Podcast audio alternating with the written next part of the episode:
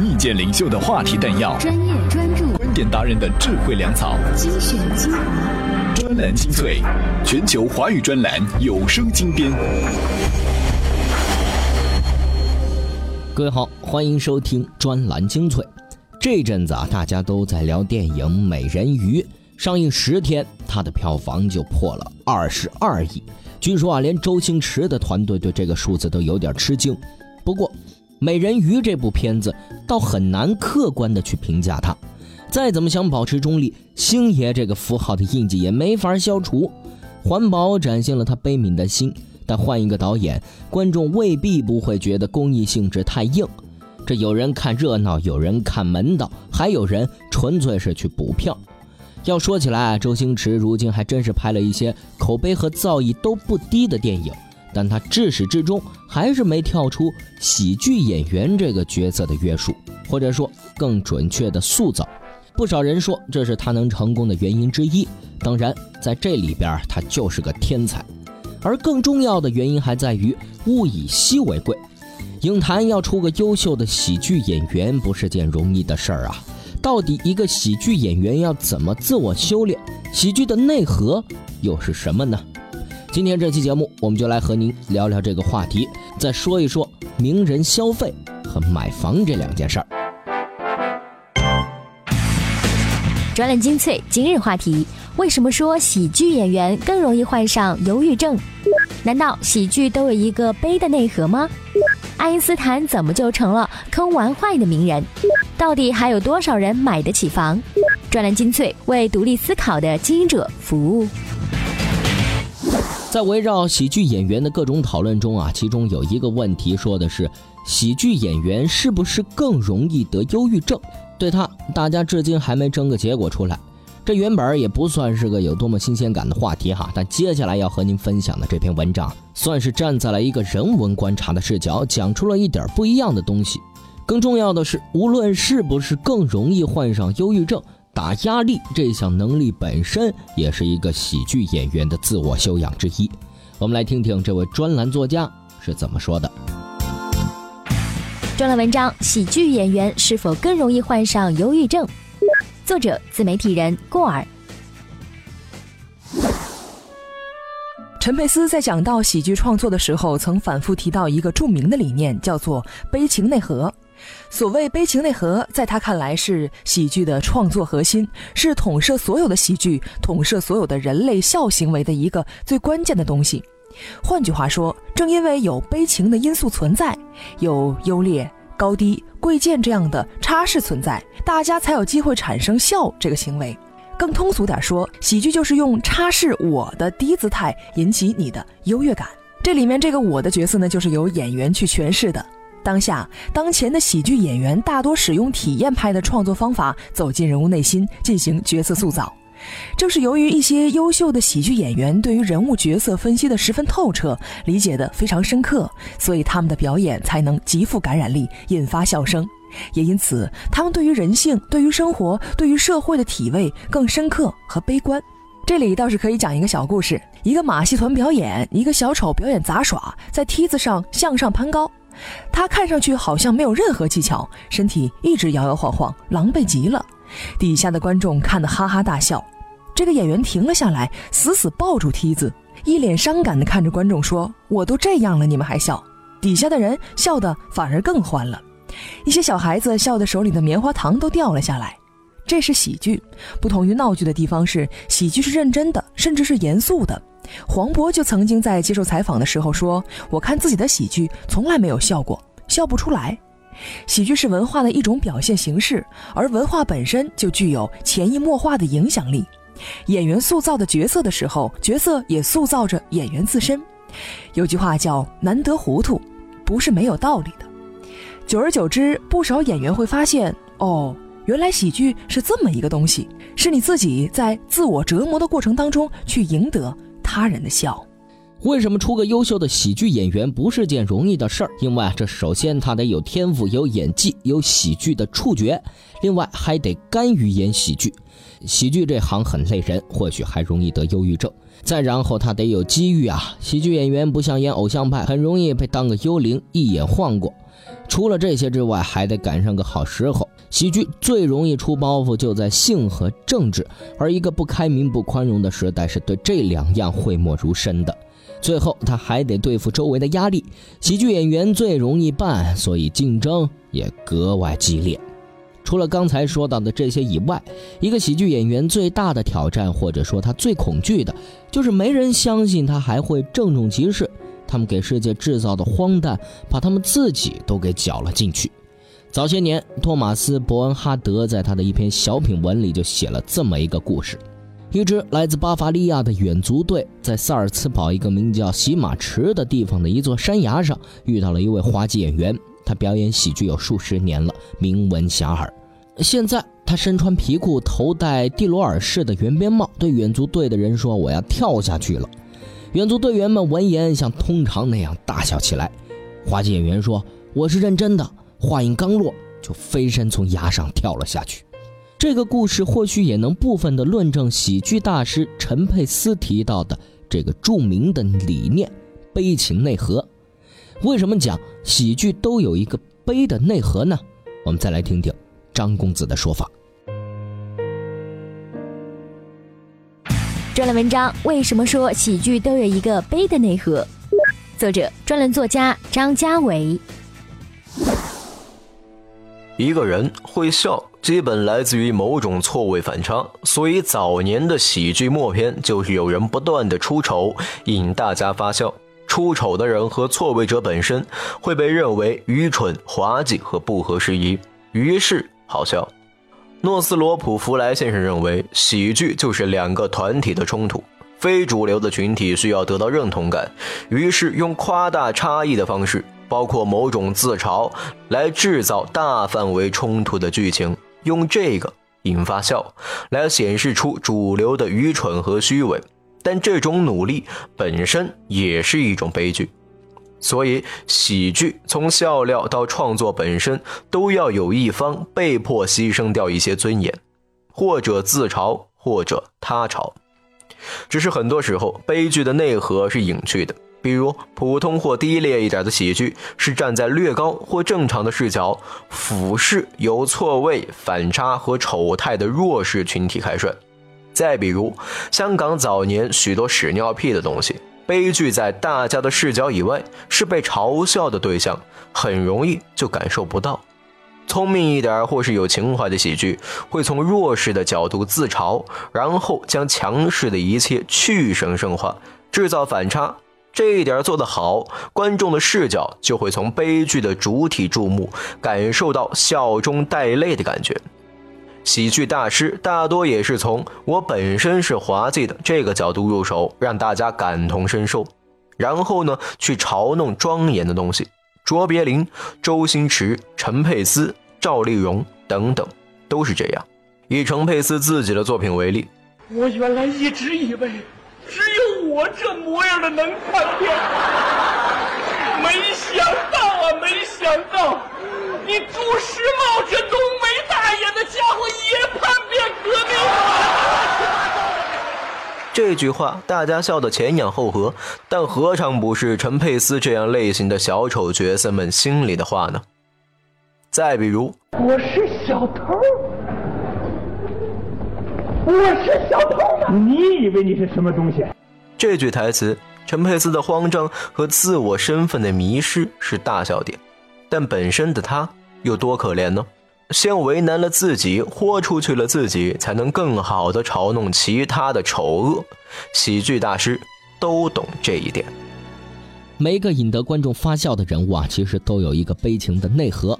讲这句话的时候，陈佩斯在喜剧界已经崭露头角。他能精炼出这句话，说明他的确是一位喜剧大师。他知道人为什么会发笑，人发笑基本上是来自某位错位反差。当我们在看到一个人或者一件事儿感到了差事，简单说，有人要倒霉，那就会有人发笑。再反观如今春晚上那些个小品相声。都是一副高贵的姿态在表演，还企图在笑点里夹杂些人生哲理传授给观众，难怪都因此被大家当做了背景声。面对海量资讯，不是每个人都能从容不迫，要追赶时代，就没有发呆的机会。不是我们放弃思考，而是要给自己更好的选择。欢迎收听专栏精粹，让大脑吸收更精致的智慧讯息。欢迎回来，这里依然是专栏精粹。聊过了喜剧演员，我们再来说一说名人消费。这同样也不是个新鲜的话题，但今天要和您说到的这位名人，著名的物理学家、思想家、哲学家阿尔伯特·爱因斯坦。因为引力波，它如今啊又热了。就这么个老被拎出来消费的名人，他居然还具备了一项特质，你怎么玩也玩不坏他。这到底又是为什么呢？专栏文章：爱因斯坦，一个靠玩坏的名人。作者：独立记者云野退。爱因斯坦是完美的人，既伟大又谦卑，既荣耀满身又无比淡泊，是学院尊敬的天才，也是大众喜闻乐见的平民知识分子。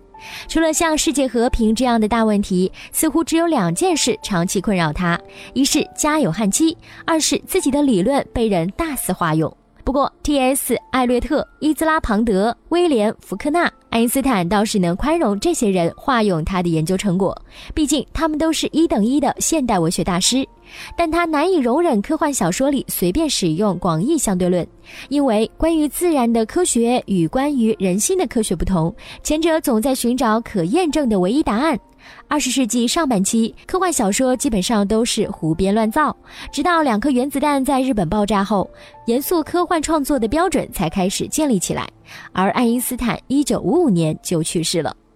我看有人在一条关于引力波的新闻下回复：“大师一个猜想，无数人投钱投生命去证明，我们永远追随着大师屁股跑，这很悲哀。”话是嘲讽的，但追不上归追不上，从岔路里进来摘两个果子还是容易的。当爱因斯坦的智能公式变成时尚，就好比一百种元素被缩入了一粒小小的胶丸，任何人都能拿来服用。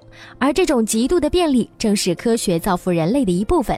牛痘、青霉素、X 光射线、炸药、电磁波、互联网、科学发明或发现，都经历了一个从踏破铁鞋、绞尽脑汁而不得，到被人熟悉的几乎感觉不到它们的存在的过程。但相对论至今仍然是一个令人敬畏的名词。爱因斯坦在生前一直反对科学理论被随便做大众化的解读和使用，他没有错，这是一种专业癖。每个人在自己专业的领域都是绝对的保守主义者。在他去世六十年后，各种科普和伪科普工作者仍然热衷于言之凿凿地向大众解释相对论，而那些摘果子的人倒是自觉地以专业癖来要求自己了。像《星际穿越》之类的电影，就要搬起吉普斯恩这一级别的科学家。不少电影和戏剧编剧、科幻小说家和各种类型文学的作者，以及一些头脑发达的时尚设计师，都得证明自己的创作是基于读懂了爱因斯坦，起码对他的理论下过一番功夫，甚至声明要向艾翁致敬。坚固的东西烟消云散，爱因斯坦的名字和形象也曾被安迪沃霍、迪士尼很多电影和若干广告产品利用，连麦当娜都打过他的主意，但他从未被玩坏过。他依然是最抗消费的名人，靠着无瑕的声誉、坚固的专业盔甲，还有某种已然板结成癖的科学信仰。说完了爱因斯坦哈，最后呢，我们再来说说买房这件事儿。每年过年回家，不少人都得面对七大姑八大姨哈，以及一系列八竿子打不着的亲戚朋友的关心：赚多少钱？有车吗？结婚了吗？买房了吗？生孩子了吗？这些问题啊都是痛点，但结婚生子、降低标准似乎总能解决，收入和房子却是回避不掉的绝症。如今又还有多少人能买得起房呢？专栏文章还有多少人买得起房？作者：银库金融副总裁齐俊杰。在老家人眼里，你在大城市打拼个两到三年，怎么也应该月收入过万。但实际情况是，五千是道坎。根据各种各样的数据统计，有说一线城市平均工资超过七千的，有说超过九千的，但这都是平均数。而所谓的平均数，就是总财富加起来除以人数，绝大多数都是被平均的。所以无论怎么算，一线城市里至少有一半人的收入不到五千元。再结合财政部的说法，全国只有两千八百万人交个税，也就是月收入在三千五以上，超过五千的人就更少了。之所以平均数那么高，全赖马云和王健林们，他们一个人能平均一个区，收入没有想象的风光。那房子呢？当然比想象中更苦逼。从房价上来看，一线城市去年涨幅最大，深圳竟然上涨了一半。现在基本上没有个四百到五百万，很难买到一套像样的房子了。这时候有人统计了，到底买一套房子要不吃不喝多少年呢？就按照统计局公布的人均收入计算，深圳需要四十二点一九年，上海需要三十四点四一年，北京需要二十九点七三年。而这还是全款买房需要攒钱的年数，也就是说，如果你去贷款，可能还有利息，那还钱的年数就更多了。有人说不对啊，既然房价和收入差了这么多，那为什么还有那么多人要买房呢？而且能买得起房呢？其实啊，他们不是在买房，而是在换房。不卖出去一套房子，根本连首付都不够。在深圳买套房需要三成首付，你至少要攒十二点六六年。一个人从工作开始攒够这笔钱，差不多三十五岁了。前提还是不吃不喝不生病不生娃不养老人。所以这么来看。现在绝大多数人穷其一生之力，大概也是买不起一线城市的房子了。之所以房地产市场还有成交量，主要是大家还换得起。换句话说，房地产市场已经没了新的消费者，基本都是倒腾房的，卖了老家的买一线的，卖了一线位置偏的面积小的买一套更好的。大多数人都在这么干，而所谓的增量资金，全部来自于银行的贷款。那么这个趋势可持续吗？当然不可持续。最新的数据，百城房价五十一个城市环比上涨，四十五个城市环比下跌，四个城市持平。这说明城市间开始分化，房价已经告别同涨共跌的时代了。卖掉老家房到大城市去，成了资金流动的主要方向。大城市房价继续上涨，二三线房价继续回落，这是下一阶段的主要表现。直到卖了小城市的房子也不够大城市的首付了，又或者二三线城市的房子根本卖不掉了，这时候资金流动就会减速，然后开始向大城市内部分化，位置不好的向核心区腾挪。有人觉得这个分析不科学啊？为什么说没有增量呢？人口涌入难道不是增量吗？确实，人口涌入一定带来繁荣，繁荣的代价就是房价上涨。但问题是，现在人口还能涌入吗？低端住房需求下降，将进一步压缩换房的腾挪空间。你的老破房子没人接手，你也就买不起新房了。感谢齐先生的观点哈，老破房子没人接手，也就买不起新房，这就造成了整个的流动性下降，货币不转了，一线城市也会出现大问题。而最可怕的一点是，现在还没有见过一个完整的房地产周期，不知道房子跌下来究竟能够跌多少。专栏精粹，今天的分享呢就先到这儿，感谢您的收听，也欢迎大家到微信公众号“充电时间”内给我们提供更多的好文章。我们下期再见。我是老彭，如果下面这段话您已经听过了，就赶紧跳下一期节目吧，因为接下来是一段啊诚恳的广告。算上收藏量，在所有平台加起来，充电时间系列节目已经有二十多万的稳定听众。我们采访过其中许多，问他们为什么会订阅收听充电时间呢？其中最多的回答是说，像小松奇谈、百家讲坛，还有动物相对论、逻辑思维这些大 V 的节目，听完之后还有时间，然后一不小心就找到了充电时间的这个节目，觉得挺对胃口的，就坚持订阅了。后来有一部分人还发现，这样的节目可能比视频转成音频的节目更适合在开车、坐车、健身、跑步、做家务的时间来收听，所以一不小心就成了粉丝。听到这样的回答，我们真的是非常的开心。我们有两个制作节目的秘密手法，而大家这样的回答就证明我们的秘密手法是有效的。有什么事情比证明自己是对的更让人开心的呢？后来我们又问，那么你们为什么会愿意花钱加入我们充电时间的会员社群呢？这个时候的回答就更加丰富了。有人觉得充电时间节目不错，但是这帮家伙没有收益，可能会存在不下去，所以呢想打赏我们。还有人呢，是为了参加充电学院的线上课程，看看老彭到底能提供多少有用的、高效的商科知识；还有人是想认识几个跟自己一样的朋友，找找这个世界里面的同类。同类这个词就引起了我们的兴趣。对呀，手机上有那么多的内容可以用来打发时间，大家可以玩游戏，可以用社交软件，可以看视频节目。但是我们这些人却无聊到要靠听充电时间来消磨时光。那些在车上开车的时间，在做家务的时间，在健身的时间，大脑是空闲的，身体是在运动着的，所以呢，只能听。而听的时间呢，我们没有听歌，没有听段子，没有听音乐，而是用来听充电时间这样的商制节目。这样的一群人到底是怎样的人？我们到底是怎样的一群同类呢？这也是我们组织社群的一个非常重要的目标。我们一边组织，一边跟大家一起来寻找答案。如果你也想跟我们一起发现这个答案，欢迎各位关注我们的微信公众号，点击会员中心加入我们。已经有一千多个小伙伴了，还在不断增加。再次感谢所有赞助过我们的小伙伴。